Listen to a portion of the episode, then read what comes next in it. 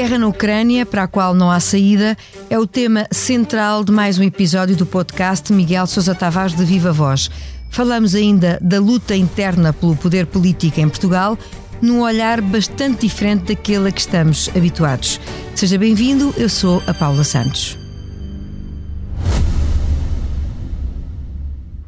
Este podcast Expresso é só um de muitos que pode ouvir no site do Expresso ou na sua plataforma preferida. Histórias inspiradoras, os debates que importam, entrevistas exclusivas. Da cultura à política, da economia ao humor. Ouça onde e quando quiser. Fica a par das últimas novidades em expresso.pt barra podcast e nas nossas redes sociais. Expresso. Liberdade para pensar. Ora viva, Miguel. Olá, Paula. Então, vamos começar pela guerra para a qual, sublinha, não há saída. E essa conclusão, que para si nem sequer é nova, reforça-se esta semana por causa da entrevista que Vladimir Putin deu ao ex-pivô da Fox News, Tucker Carlson. Comecemos por aí. Isto foi o furo jornalístico que esperava? É, é sempre um furo jornalístico, não é? Porque nós de Putin só temos as, as, as conferências de imprensa que ele faz para, para a imprensa uh, russa, só temos as declarações do porta-voz dele e pouco mais. E, portanto, ter um jornalista ocidental a entrevistá-lo era um furo jornalístico. Dissesse ele o que dissesse. Uh, em relação àquilo que ele disse, não disse nada de novo, nada de muito original, tudo, tudo o que ele disse já tinha sido dito antes. Eh, também não houve originalidade nenhuma nas reações do lado ocidental à entrevista de Putin, portanto, por aí, uh, digamos que não há novidades. Aquilo que eu saliento é exatamente a falta de reação do lado ocidental às declarações de Putin, sobretudo quando ele diz pela quarta ou quinta vez que está pronto a abrir negociações de paz. Quando ele diz, nomeadamente, que logo, algumas semanas depois de ter começado a guerra, num encontro de, entre todas as partes na, na Turquia, estiveram à beira de chegar a um acordo de paz e que a certa altura a delegação ucraniana eh, ausentou-se e quando voltou à mesa afinal já não, já, não, já não quis assinar o acordo. E portanto a posição de Putin de que está pronto para negociações de paz foi mais uma vez esquecida do lado ocidental. Não há ninguém que avance e que lhe diga olha já que está pronto para isso vamos eh, Vamos começar, diga lá quais são as suas condições, que concessões é que está disposto a fazer, etc. Ou seja, é como se eh, ele não tivesse falado. É como se a paz não interessasse nada ao lado ocidental. E de facto eu acho que não interessa. Mas acha que é uma questão mesmo de não dar valor uh, a essa proposta, suposta proposta de Putin, ou há do lado do, do mundo ocidental razões para acreditar que não se pode confiar no presidente russo? Eu acho que, de um lado, há isso e há pessoas que sinceramente acreditam que não é possível confiar de maneira nenhuma no, no presidente russo. Mas também acho que há muita gente para quem a continuação da guerra é um excelente negócio, uh, não tem outra visão, uh, ou interessada ou desinteressada, mas não tem outra visão geoestratégica que não a continuação da guerra. Eh, estão convencidos que, apesar de Putin ter dito que não tem ambições territoriais sobre nenhum outro país, que isso seria completamente absurdo, nas palavras dele, estão convencidos que seguirá a Ucrânia, que se a, Ucrânia, se a Rússia não for travada na Ucrânia, que virá por aí, por aí fora, até já ouvi quem dissesse que vinha, poderia vir até Lisboa, quer dizer, teses que são completamente absurdas. Agora, eu acho que a guerra convém sobre muitos aspectos, não apenas sobre o aspecto de, de, económico, de fornecimento de energia, de venda de armas, etc. Convém a muitas chancelarias ocidentais e há uma espécie de adormecimento geral uh, da imprensa e da opinião pública em relação à continuação desta guerra, porque, no fundo, se nós pensarmos bem, todas as guerras têm um objetivo militar e um objetivo político. Agora, quando nós ouvimos os dirigentes ocidentais dizer que não veem uma saída militar nem um fim à vista para esta guerra, nós temos o direito de nos interrogarmos, então, se não há uma saída militar, eh, porquê é que não há uma saída política? Porquê é que não se ensaia uma saída política e se põe fim ao martírio dos ucranianos e se põe fim à catástrofe económica que esta guerra representa para toda a Europa e para todos os outros povos que sofrem consequência dela? A verdade é que há um ex-líder mundial que pode voltar ao poder e que diz que resolvia rapidamente o assunto com Putin. Mas Donald Trump diz mais do que isso. Chega a ameaçar não defender países da NATO que falhem os compromissos financeiros, encorajando até uma intervenção que Putin possa vir a fazer. Como é que se lida com este cenário, Miguel? Eu acho que isso é mais uma razão para que eh, haja bom senso e se iniciem negociações de paz entre a Rússia e a Ucrânia antes que Trump chegue ao poder. Porque se Trump chegar ao poder e cumprir as suas promessas, e nós sabemos que ele é suficientemente louco e responsável para as cumprir, nesse caso, nós estamos perante um cenário completamente diferente, que é os Estados Unidos deixarem de apoiar militarmente a Ucrânia e a Rússia obter uma, uma vitória esmagadora na Ucrânia, o que não é, obviamente, uma solução boa de forma alguma, porque eh, assim como eu defendo que deve haver uma paz na Ucrânia, também defendo que não deve haver uma vitória militar da Rússia na Ucrânia. Isso é, é um ponto para mim completamente claro e a vitória de Trump é uma ameaça pendente sobre a Ucrânia. E, e por conseguinte, eu acho que é preciso uh, sair desta situação de impasse militar ou de derrota lenta e progressiva da Ucrânia para avançar para uma solução que salvaguarde o essencial em relação à Ucrânia, que é a saída da, da, das forças russas da Ucrânia e simultaneamente dê à Rússia uma garantia de que a NATO não vai continuar a expandir-se para leste como tem feito desde 1991. A verdade é que a Ucrânia começa a ficar um pouco encurralada, a avaliar pelo que sabemos, com a falta até de recursos para enfrentar um, o exército russo, a falta de apoios, e uh, grande parte deles começam a escassear a partir dos Estados Unidos, onde Joe Biden tem feito questão de dizer um bocadinho aquilo que Miguel acabou de dizer, que é os tempos que aí vêm podem ser mais complicados, mas Biden ainda terá alguma influência para conseguir manter o apoio à Ucrânia e de alguma maneira evitar uh, que essa derrota seja cada vez mais evidente? Paulo, eu, eu estou convencido que contra todas as expectativas presentes, ele vai conseguir o, o, pacote de 90 mil milhões de dólares de, de, euros de apoio à Ucrânia militar. Vai conseguir isso. Mas vai ser a última ajuda à Ucrânia e não vai ser decisiva, não vai chegar, eh, vai, vai, ser, vai, vai servir para que a Ucrânia se aguente ainda mais um ano em guerra. Agora, não é uma solução definitiva, porque quer Biden consiga o milagre de ganhar as eleições a Trump, quer Trump as ganhe, eh, este será o último pacote de ajuda militar à Ucrânia, porque a própria opinião pública americana eh, já se pergunta e vai se perguntar crescentemente eh, para que é que estamos a gastar tanto dinheiro com a Ucrânia quando não há uma solução militar, um desfecho militar para aquilo. E, portanto, eh, se bem que eu acho que ele vai conseguir fazer passar o pacote com, com maior ou menores dificuldades e à custa dos imigrantes que tentam de sul-americanos que tentam entrar nos Estados Unidos, porque essa é a moeda de troca, isso não vai ser decisivo. Vai apenas prolongar a guerra durante mais um ano, prolongar a destruição da Ucrânia, uh, haver mais mortes ucranianos, etc. Mas não vai ser um turning point, digamos assim. E depois vamos ver o que se segue, não é? O Miguel acredita que Biden está mais longe de conseguir esse tal milagre de ganhar a Trump. Qual é a sua expectativa? Eu acho que sim, eu acho que eu tenho feito impressão ver as últimas intervenções de Trump, porque já não é uma questão de, apenas de física, que claramente ele está diminuído fisicamente. Está a falar de Biden. De Biden, sim. sim. Ele, está, ele está diminuído mentalmente, ele tem dificuldade em raciocinar. O raciocínio dele é lento, vê-se que ele tem, uh, tem problemas em exprimir as ideias, que uh, agora levantou-se um problema de, de uh, houve um procurador que, que, que, que arquivou um caso contra ele e uma das razões porque arquivou o caso foi dizendo que, que a memória dele já estava muito fraca. E, e ele próprio justificar que a sua memória estava boa veio com uma argumentação que não fazia nenhuma espécie de sentido. Quer dizer, ele disse: a minha memória está má. Não, está ótima, veja o que é que eu fiz desde que cheguei a presidente. Quer dizer, aquilo não tem sentido nenhum. Eu acho que, que é penoso assistir, uh, assistir à disputa eleitoral americana, não só pela idade de ambos os candidatos, mas porque um uh, envelheceu endoidecendo, que é o caso de Trump, e o outro envelheceu claramente com um Alzheimer que, que vai progredindo. Tudo isto, naturalmente, que se passa nos Estados Unidos tem implicações sérias, ou virá a ter implicações sérias em todo o mundo, e o impacto ainda está por medir, dentro e fora de portas, mas por cá os temas internacionais continuam longe do debate é político. É, é, um facto. Deixa-me só dizer uma coisa. Essa é uma das razões que eu quis escrever sobre a Ucrânia. Porque nós estamos absolutamente e apenas concentrados no nosso umbigo. As eleições é evidente que são importantes, aquilo que se tem passado aqui na Madeira é importante.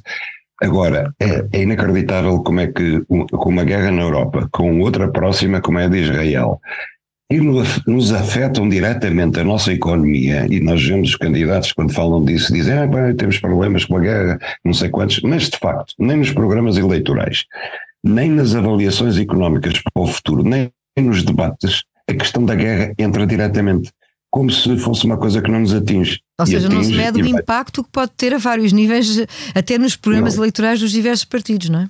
Não, não se mede nada e ele tem impacto a todos os níveis na nossa economia. E se as coisas se agravarem, vai ser muito pior, mas nós fazemos de conta que vivemos numa ilha, estamos a leste disso tudo, e eu acho que é uma das coisas que contribui para, eh, para uma grande pobreza da avaliação, eu não direi tanto do debate político, mas da avaliação das questões políticas entre nós, é o desinteresse com que olhamos para o mundo.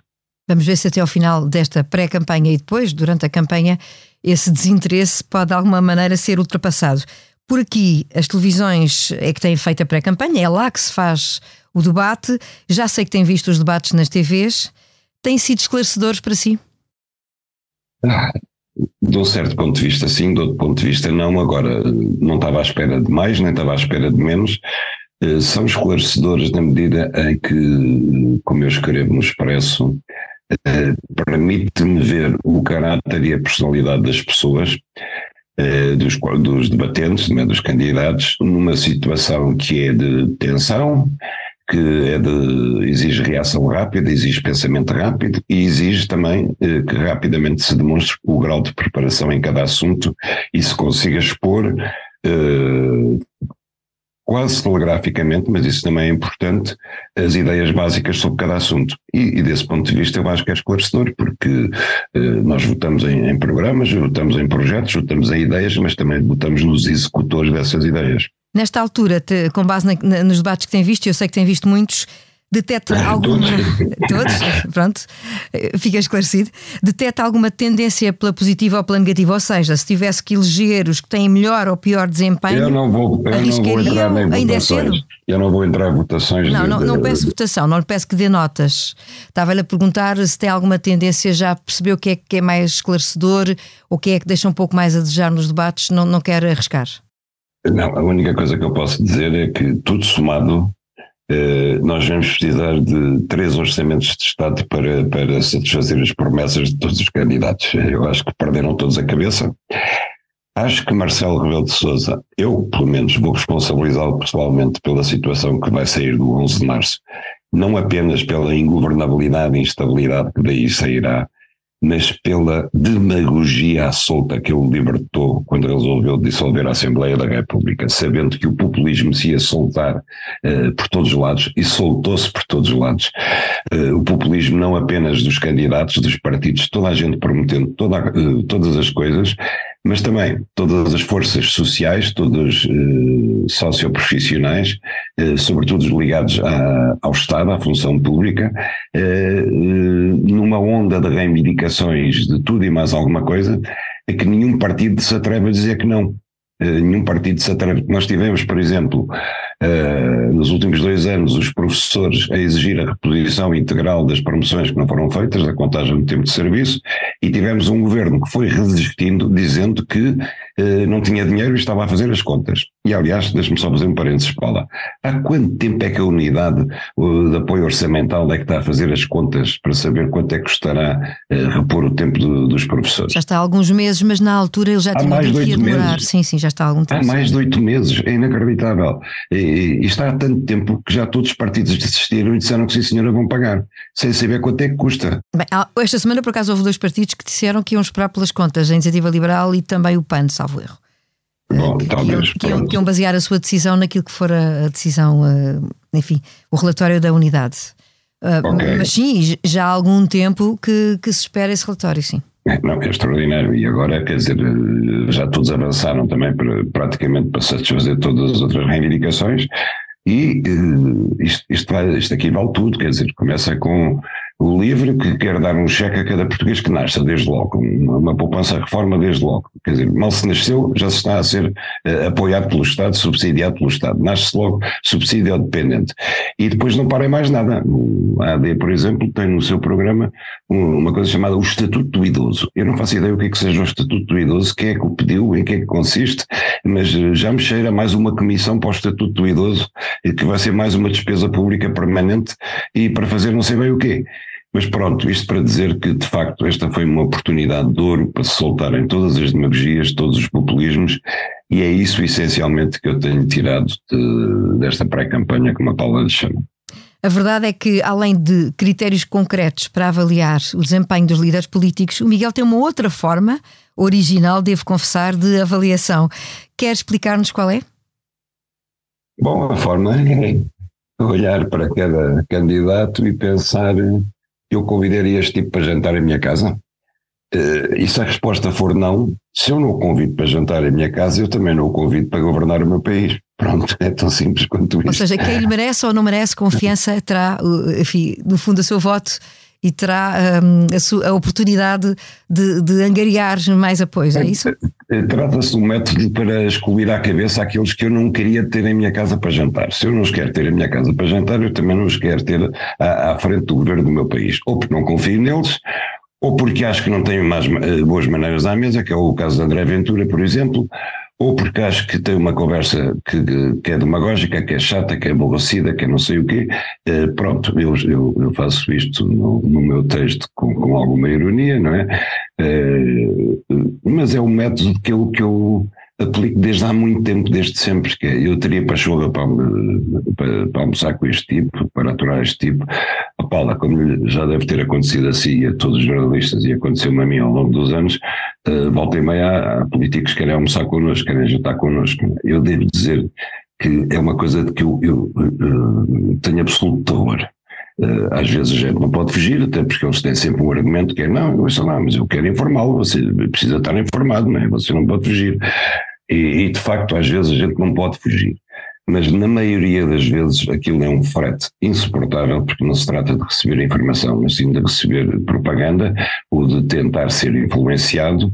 E são muito poucas as pessoas que eu conheci nesses almoços, nesses jantares, que fosse verdadeiramente interessante eh, conversar com eles. Abro uma extensão, por exemplo, de António Guterres, eh, que era uma pessoa com quem eu almoçava antes de ele ser primeiro-ministro, depois de ser primeiro-ministro também, mas menos vezes. Mas nós tínhamos um almoço uma vez por mês. E era verdadeiramente interessante porque eu estive a assistir à preparação de alguém para ser primeiro-ministro. Ele, de facto, estava-se a preparar para isso e fazia-o conscientemente, conscienciosamente. Agora, é completamente diferente depois de que ter que ir ouvir ministros ou secretários de Estado ou deputados a tentar vender-nos a sua, sua banha da cobra, digamos assim, eh, porque eu compreendo que é o ofício deles, é a missão deles, eh, tentar influenciar jornalistas, tentar fazer passar a sua mensagem de outra forma que não seja uh, publicamente, mas privadamente. Agora, que, que, que é constrangedor, que é, que é que é, digamos, uma, uma situação desconfortável. desconfortável, essa palavra não há dúvida de que é. E, portanto, pronto, eu faço sempre, agora que já não sou jornalista, que sou apenas comentador, que é mais, uma posição muito mais fácil, eh, eu, eu, eu, faço com maioria, por maioria de razão, este exercício que é quem é que eu convidaria para jantar em minha casa. E não era necessariamente para discutir política, era para ter uma conversa agradável, para ter uma refeição agradável, para juntar com amigos meus, com a minha família. E aqueles a quem eu imediatamente digo, não, eu não quero este tipo a jantar em minha casa, esses eu também não os quero à frente do governo do meu país. E é neste ponto do menu que chegamos ao improviso. O juiz de instrução criminal libertou os três detidos pela PJ na mega operação na Madeira, alegando que não encontrou indícios de crime. O presidente da Câmara de Funchal e dois empresários estiveram detidos 21 dias, saem agora em liberdade com a medida de coação menos gravosa. Volta a estar em causa, Miguel, a investigação e o próprio Ministério Público. Sim, é óbvio. Bom, eu começo por dizer que eu não conheço o, o processo, não conheço os indícios que o Ministério Público uh, nos quais se baseou para, para acusar, prender uh, previ, previamente uh, aqueles três senhores. após apresentar ao juiz e em função dos quais pediu ao juiz a, a medida mais gravosa de, de, de coação. Também não, e, e obviamente os indícios pelos quais o, o juiz eh, resolveu, pelo contrário, aplicar-lhes a medida menos gravosa, dizendo que não havia quaisquer indícios da prática de qualquer crime. Portanto, não conhecendo o processo, eh, apenas aquilo que vem na imprensa, o que eu retenho é uma lição que é uma lição não apenas para o Ministério Público, mas também para a própria imprensa. A imprensa, os jornalistas e o Ministério Público. O Ministério Público, eu até acho que é menos grave, porque está a fazer o seu ofício bem ou mal. Neste caso, parece que mal. Agora, a imprensa, os jornalistas têm que perceber de uma vez por todas que em qualquer processo uh, crime existe a acusação e existe a defesa. E não podem saltar imediatamente para cima das teses da acusação, que estão superadas em violação do segredo de justiça ou são facultadas, e partir do princípio que aquela acusação são factos consumados e é verdade eh, absoluta. Tem que esperar, pelo menos, para, para ouvir o outro lado, para saber o que é que a defesa tem a dizer. Ou ainda esperar para saber o que é que o juiz de instrução vai decidir sobre aqueles indícios. Porque se nós estamos nesta situação em que parece que é um jogo de futebol, há uns magistrados que acham uma coisa e de repente há outro que acha outra, e toda a gente que antes dizia, ei, que horror, aquilo na madeira é uma coisa horrorosa, não sei quantos, de repente passa para o, para o lado contrário e diz que grande barraca, afinal o Ministério Público não tinha nada. Nada. Afinal, gastou-se dezenas de milhares de euros numa operação policial que mais parecia uma operação militar e não havia nada. Eu acho que há uma grande responsabilidade da imprensa nisto, porque ainda não aprendeu, ao fim de tantos anos, que a primeira versão, que é a versão do Ministério Público, não é necessariamente a versão final, de certeza, e não é necessariamente a versão verdadeira. E eu espero que essa lição fique. Agora, se isto fosse nos Estados Unidos, isto tinha consequências, porque nos Estados Unidos os procuradores são eleitos, respondem perante os seus eleitores pelos resultados, inclusive pelos resultados financeiros eh, da investigação, quanto dinheiro é gastaram na investigação e quais foram os resultados dessa investigação. E, face a este caso concreto, as procuradoras estariam em muito maus lençóis e a Procuradora-Geral da República, obviamente, já se teria demitido. Permita-me só fazer aqui alguma uh, defesa, se assim entender, da passa, imprensa. Passa, passa. Não, não, não creio que os jornalistas, os jornalistas basicamente deram conta dos acontecimentos, questionaram a classe política, aliás, isto teve consequências políticas e não foi da responsabilidade dos jornalistas, e, e questionaram naturalmente os magistrados que quiseram dar a sua opinião sobre o processo. Acha que esse não é o trabalho que devia ter sido feito? Olá, quando os jornalistas, por exemplo, avançam imediatamente face uh, às primeiras notícias. Fulano, Beltrano e Ciclano foram demitidos. Acusação de corrupção na Madeira. E a primeira pergunta que fazem ao Miguel Albuquerque é: não se vai demitir? Os jornalistas já estão a assumir que os factos são verdadeiros e que ele tem a obrigação de se demitir. Se a pergunta fosse o que é que tem a comentar sobre estas acusações, era diferente. Acha que as acusações são verdadeiras? Qualquer coisa do género. Mas não, é, não se vai demitir. Ou seja, assumem desde o princípio que tudo aquilo é verdade. E as que suspeitas, as suspeitas tinham uma carga grande, daí assumir-se que podiam ter consequências, como aliás acabaram por ter, não é? Embora oh, as tenham ficado em banho-maria. Suspeitas têm sempre uma carga grande, quer dizer, isto, isto é que é grave, é que a partir do momento em que alguém é detido e é constituído, arguído, na opinião pública ele é desde logo culpado. Isso é que é grave. E, e, outra coisa que é muito grave, eu assisti aos quatro debates ontem que aconteceram, uh, aos dois debates, já não lembro se foram dois, foram, acho que foram quatro, que aconteceram já depois de saber de, de, da decisão dos juízes de instrução a soltar os três arguídos. Todos os políticos se cortaram, a expressão, todos se acobardaram perante as consequências disso. Sobretudo Pedro Nuno Santos, foi impressionante. Quando lhe perguntaram que lição é que ele tirava sobre isto em termos de justiça, ele começou a falar, ah, o PS tem muitas medidas contra a corrupção. Não era disso que estava a falar, não era isso que lhe foi perguntado.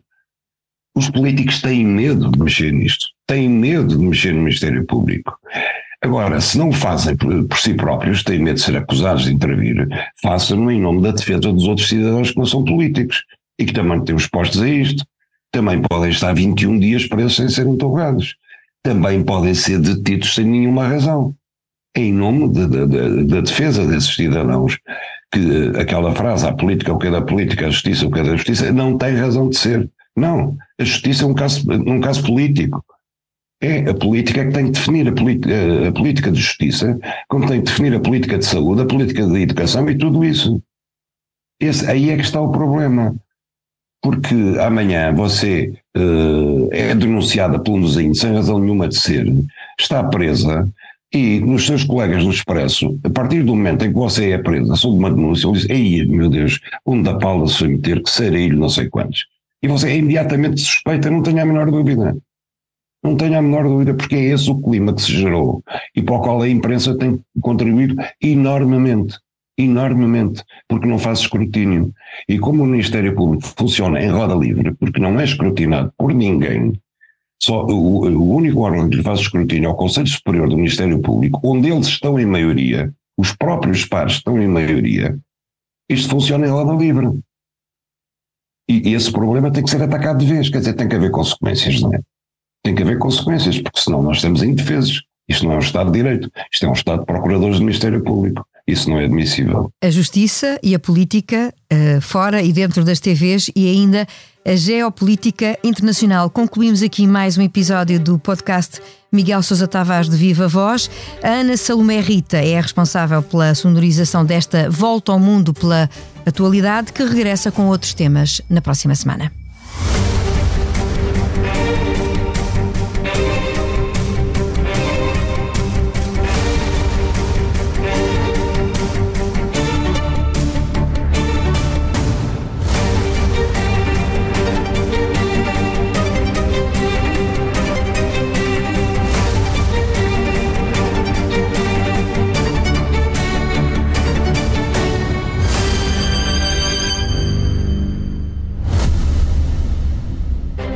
Podcast Expresso é só um de muitos que pode ouvir no site do Expresso ou na sua plataforma preferida. Histórias inspiradoras, os debates que importam, entrevistas exclusivas. Da cultura à política, da economia ao humor. Ouça onde e quando quiser. Fica a par das últimas novidades em expresso.pt/podcasts e nas nossas redes sociais. Expresso Liberdade para pensar.